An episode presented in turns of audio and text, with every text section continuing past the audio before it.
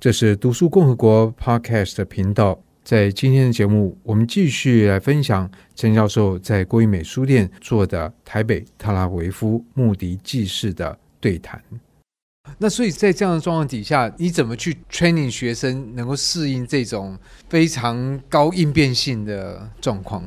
训练学生哦，就是自己要先很清楚知道，你除了知道自己的旋律，你还要知道伴奏在做什么。你不能台湾只管自己。对，台湾很多比赛就是不管伴奏，你来跟我合就对。你是我的伴奏，所以你要跟着我。反正错永远都是伴奏错，不是自己的错。这种国际大赛就不可能了，你就是一定是一个 rehearsal。所以每一次学生在 complain 的时候，我就会跟他讲，因为我们也要开音乐会，我们自己也要开音乐会，我也是要用当地的伴奏啊。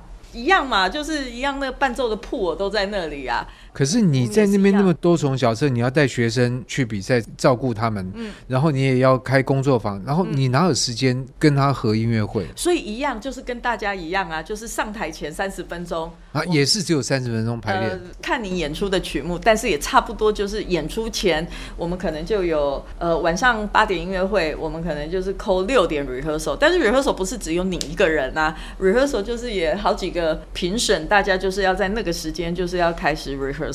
所以其实就大概走一次，然后讲一下什么问题，然后第二次，然后就就准备音乐会了。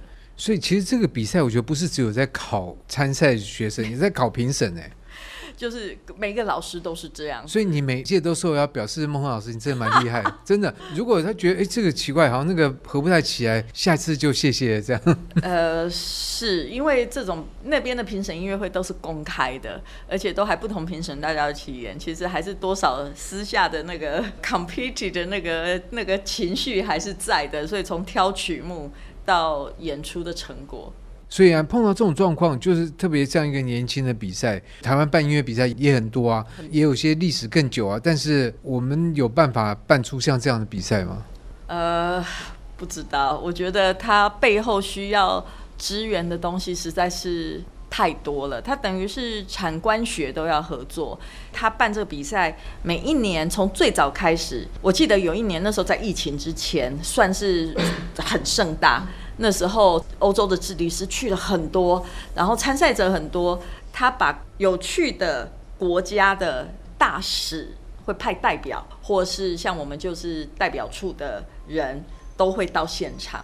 那这都不是我们邀的，这是主办单位主动去跟他们讲，就说：哎，你们的有国民来这里 参加比赛哦，你们应该要 take care 哦，然后要怎样，你们应该要出席哦。我记得那一年的颁奖典礼，下面坐着一排就是各国的那些代表处的人。其实我们今天的演出，我有写信给以色列驻台办公室。但他们都没有回信，对，所以本来也是也想说能够邀他们来讲回这样的一个比赛，因为我想孟老师在这个过去这些年，不是只有观察到他们比赛怎么比他们的音乐上面的水准，因为我觉得常常一个东西 A 国可以，为什么新加坡能，我们不能？日本能，为什么韩国能？其实为什么不能？因为文化不一样，对，我们对很多事情的反应就会不一样。那我不知道在这个过程里面，孟老师在观察这，比如说以色列这样的，当然我们说这种文化是很笼统的，就是只能就你个人的观察，但是你可能观察到他们不同的层面，学生的层面，可能老师的层面，在学术上面的这种学校的组织的气氛这些等等，你有什么样的观察？嗯，当然，我觉得以特拉维夫这比赛，这个灵魂人物 Dora Book 当然是非常重要，还有他广结善缘。你看他底下有多少人帮他工作？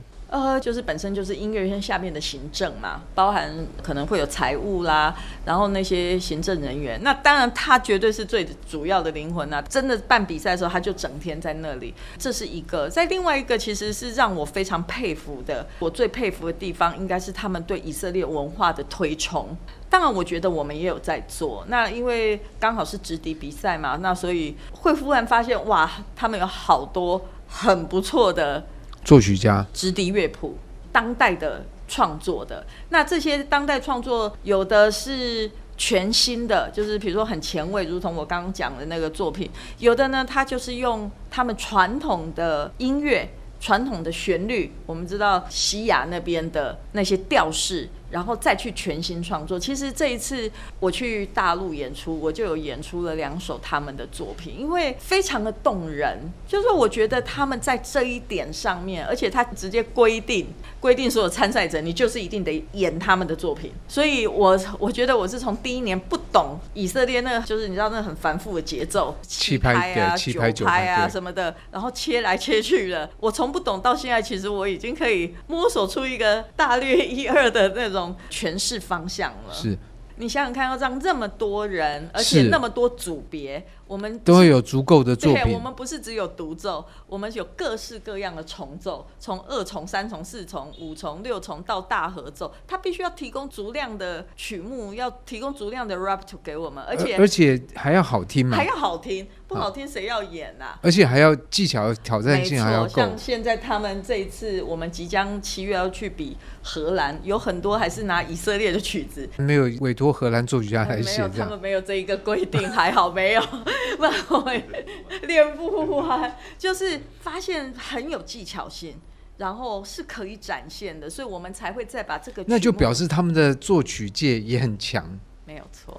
这是让我觉得，我当然也看到很多曲子上面都写 For Dora Brook，就代表他可能也跟这些作曲老师，因为他要办这比赛，也去央求很多老师帮他写作品。所以他在音乐会里面，因为我说每天晚上都有音乐会嘛，除了决赛音乐会之外，评审音乐会，他其实还会有这种专场音乐会。专场音乐会里面，其中有一场就是以色列作品的音乐会。各式各样的，比如说可能是室内乐，或是但都是木笛合唱，呃，木笛跟合唱，或是木笛，只要有木笛就好。对，各式各样，那全部是以色列作曲家。哎，这等于是以色列音乐实力综合展现呢。错，只是透过木笛为为媒介，文化的扩展。他等于是把他们的文化用音乐这一个领域拓展到给我们。你看，像我们，比如说这一次，呃，我的学生他们也都会吹他的作品去参加各式各样的比赛。那等于是帮他们帮他们宣传嘛。啊。那可是这样的话，以色列选手不是会比较有优势吗？就你要什么七拍子、九九拍子，他们从小就很熟，所以他们演奏起来会比较占便宜。也许在那样子的音乐的表现上，以色列作品是，但是我们还有其他的作品呢，啊。我们还是因为它不是一手的定生死啊。那你们可以选台湾的作品去，可以啊。可以。或他鼓励各国参赛选手带自己的国家的作品去？呃，他倒没有这么说。但是因为我们必须要跨时期，所以你跨时期，呃，以色列作品之外，你还要跨两个时期，所以基本上就看怎么样。所以这次有演廖宪一老师的作品。这这个是合奏的部分，那反应怎么样？反应非常的好，他们对于整个画面的呈现和声响的呈现，他们都非常的有有兴趣。他看待一个台湾的作曲家的作品，他感受的方式会跟我们自己的感受会有什么不一样吗？我觉得对他们来讲，应该是说那样子的声响是。特殊的，因为他们可能不像我们一样，因为呃，其实谢英老师晚上会来现身说法啦，他来讲应该会更清楚。那其实这中间他有一个概念是布农族的八部合音，当然不是完全就像八部合音一样，但是他有那样子的概念，再加上他中间其实他的背景音乐的部分，它其实是有采集人声以及木笛的素材，然后他把原来就已经预录好的木笛的素材跟现场的木笛的声音。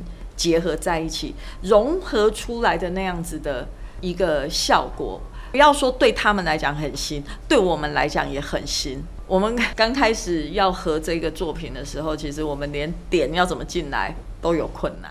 所以他们的反应是还不错，是很好的。他们会对于这种比较新的作品，或者是前卫的作品，还是那种你知道听不懂的现代音乐的作品，还是什么利用传统素材的东西，他们对这当方面会有什么偏好吗？我觉得他们很喜欢，这应该都喜欢吗？这种也传统也好，或者是我常常有鬼里鬼气的那种。这这应该这是我自己的见解。我觉得现在的木笛的曲目。感觉起来，要不就是很早，就是比如说 文艺复兴，文艺复兴甚至中世纪；要不你就是要很现代，对，很创新。我觉得很创新，倒不是说一定是没有音高的那种前卫，倒不一定。